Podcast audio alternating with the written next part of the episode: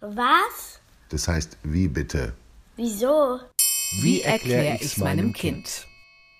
Warum die Mächtigen nicht einfach die Welt retten? Von Miguel de la Riva. Trotz aller Versprechen und flammender Reden auf großen Konferenzen wie gerade in Glasgow passiert noch immer viel zu wenig. Wie kann das sein, was den Klimawandel zu einem so schwierig zu lösenden Problem macht? Die Uhr steht auf fünf vor zwölf. Mal wieder. Wie schon seit so vielen Jahren. Denn nicht erst bei der aktuellen Klimakonferenz in Glasgow sprechen Politiker und Journalisten, Experten und Aktivisten von der nun wirklich letzten Chance, eine weltweite Katastrophe aufzuhalten. Der britische Regierungschef spricht sogar von einer Minute vor zwölf dass es allerhöchste Eisenbahn ist und wir nicht länger warten dürfen, davon war auch schon bei den Konferenzen in Paris 2015 oder in Kopenhagen 2009 die Rede. Wie bei diesen früheren Konferenzen kommen in Schottland gerade Dutzende Staats- und Regierungschefs und abertausende Diplomaten aus der ganzen Welt zusammen, um darüber zu verhandeln, wie man die Erde und die Menschheit rettet. Denn um nichts weniger geht es beim Klimawandel. Wenn wir nicht sehr bald den Ausstoß von Treibhausgasen wie CO2 verringern, die zum Beispiel entstehen, wenn wir Kohle, Gas und Öl verbrennen, dann wird sich das Klima auf unserem Planeten stark verändern. Die Erde würde auf eine Weise beschädigt werden, die man nicht mehr reparieren könnte. Die Folgen wären furchtbar. Erste Auswirkungen merken wir schon jetzt. Es wird mehr Naturkatastrophen wie Überschwemmungen oder Dürren geben. Viele Menschen werden wegen Hunger und Durst ihre Heimatländer verlassen müssen. Weil an Nord- und Südpol durch die höheren Temperaturen das Eis weiter schmilzt, wird sich der Meeresspiegel erhöhen, viele Küstenstädte und ganze Inseln werden von der Landkarte verschwinden. Es war also keine Übertreibung, als der UNO-Generalsekretär Antonio Guterres am Beginn der aktuellen Konferenz warnte, wir Menschen seien dabei, uns unser eigenes Grab zu schaufeln. Doch trotz aller solcher Appelle, wie sie auch bei den früheren Konferenzen zu hören waren, haben die Zusammentreffen bisher noch viel zu wenig verändert. Zwar sagen die allermeisten Politiker mittlerweile klar und deutlich, was für eine große Herausforderung vor uns liegt und wie dringend es ist, endlich zu handeln. Manchmal wurden sogar überraschende Erfolge erreicht, etwa als man sich in Paris vor sechs Jahren auf das strengere Ziel einigte, die Erderwärmung auf 1,5 Grad statt wie zuvor auf zwei beschränken zu wollen. Doch den Worten folgten noch zu wenige Taten. Was auf dem Papier steht, ist bislang noch keine Realität geworden. Auch wenn einzelne Länder mittlerweile ein paar Erfolge vorzuweisen haben und mehr klimafreundlicher Strom denn je aus Windrädern und Solarzellen gewonnen wird, der weltweite Ausstoß von Treibhausgasen ist trotz aller Bemühungen und Verhandlungen noch nicht weniger geworden, sondern kaum gebremst weiter gestiegen. Wie kann das sein? Wenn es doch glasklar ist, dass wir etwas tun müssen und zwar schnell, warum passiert dann noch so wenig? Was macht den Klimawandel zu einem so schwer lösbaren Problem? Eines ist klar, die Sache wird teuer. Kohle, Gas und Öl sind sehr günstige Formen, Strom zu erzeugen und Autos zu betanken. Große Teile unserer bisherigen Wirtschafts- und Lebensweise sind auf sie eingestellt. Eine Umstellung auf klimafreundlichere Energie ist darum sehr kostspielig. Das ist ganz besonders für jene Länder eine große Herausforderung, die nicht so reich sind wie Deutschland und sich wirtschaftlich möglichst rasch entwickeln wollen, um Hunger und Armut zu beseitigen. Für den umweltfreundlichen Aufbau ihrer Wirtschaft brauchen sie Unterstützung, die reichere Länder in der Vergangenheit nicht immer zu geben bereit waren.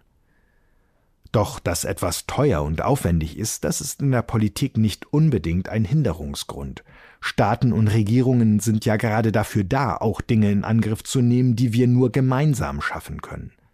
Während der Corona-Krise haben Regierungen auf der ganzen Welt gezeigt, wenn es wirklich wichtig ist und sehr schnell gehen muss, weil viele Menschenleben auf dem Spiel stehen, dann scheuen sich Politiker nicht in kurzer Zeit unvorstellbar große Geldbeträge in die Hand zu nehmen und wirkungsvolle Maßnahmen zu ergreifen. Warum tun sie das nicht auch beim Klima? wo wir doch wissen, dass dort auf lange Sicht, im Laufe vieler Jahrhunderte, noch viel größerer Schaden zu befürchten ist. Das Tückische am Klimawandel ist, dass die Verursacher oft nicht die Betroffenen sind. Die Menschen, die am schwersten unter dem Klimawandel leiden werden, können am wenigsten dafür. Das gilt beispielsweise für Menschen in ärmeren Ländern. Sie haben in der Vergangenheit am wenigsten Treibhausgase ausgestoßen, leben aber oft in Regionen der Welt, die von den Klima- und Umweltveränderungen ganz besonders stark betroffen sein werden. Weil sie wenig Geld haben, können sie sich vor ihnen auch nicht so gut schützen, wie beispielsweise in Deutschland.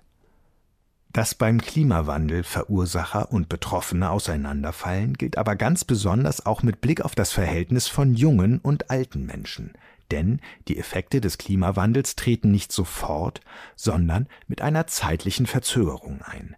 Die Folgen der Gase, die in der Vergangenheit und Gegenwart in die Luft gepustet wurden, werden erst in ein paar Jahrzehnten diejenigen so richtig zu spüren bekommen, die gerade Kinder sind und später die Kinder, die sie einmal haben werden. Weil sie noch ganz jung oder noch gar nicht geboren sind, können sie den Klimawandel natürlich nicht verursacht haben. Erst sie werden aber in einer Zeit leben, in der seine Folgen mit voller Wucht eintreten. Was könnte da verständlicher scheinen, als dass viele Kinder und Jugendliche mit Greta Thunberg um ihre Zukunft fürchten und sich zu großen Demonstrationen versammeln? Was die Sache so schreiend ungerecht macht, macht sie zugleich auch so schwierig. Denn wenn die Verursacher selbst nicht betroffen sind, fällt es ihnen leicht, die Folgen ihres Handelns auszublenden und sich aus ihrer Verantwortung zu stehlen. So wie bisher weiterzumachen ist billig und bequem. Die Rechnung zahlen Menschen in Fernländern oder in der Zukunft. Weil wir ihnen nie begegnen werden, haben sie keine Chance, uns damit zu konfrontieren, wie fragwürdig wir uns im Hier und Jetzt verhalten. So werden die, die heute erwachsen sind, kaum daran gehindert, nur an sich zu denken, und weil das so viele tun, fällt es Politikern, die von ihnen bei Wahlen möglichst viele Stimmen bekommen möchten, so schwer, ihnen zu erklären, warum sie große Anstrengungen für Leute auf sich nehmen sollen, die sie niemals kennenlernen werden. Schwierig zu lösen wird der Klimawandel außerdem dadurch, dass er ein weltweites Problem ist, das die Zusammenarbeit vieler Länder erfordert. Zwar hat jedes Land natürlich ein Interesse daran, dass unser Planet auch in Zukunft so bewohnbar bleibt, wie er heute ist. Am besten wäre es aus der Sicht eines jeden einzelnen Landes aber, wenn sich alle anderen um das Problem kümmern und man selbst weiter die günstige Energie aus Kohle, Gas und Öl nutzen könnte. So muss jedes Land fürchten, gegenüber den anderen einen Nachteil zu haben, wenn sie beginnen, etwas gegen den Klimawandel zu tun und die anderen weitermachen wie bisher. Das bietet Regierungen auch eine gute Ausrede dafür, erst gar nicht anzufangen. Nur zu gerne zeigt man mit dem Finger erst einmal auf die anderen. Dass sich andere Länder nicht so stark anstrengen, wie sie könnten, nutzt man selbst als Ausrede dafür, auch nicht so viel zu tun. Das Problem ist also nicht so sehr, dass wir erst noch herausfinden müssten, wie man das Problem lösen kann. Das wissen wir schon lange. Das Problem besteht eher darin, dass wir uns dazu aufraffen müssen, es auch endlich zu tun. Vielleicht würde es da helfen, wenn sich die Erwachsenen an einen alten Spruch erinnerten. Wir haben die Erde nicht von unseren Eltern geerbt, sondern nur von unseren Kindern geliehen.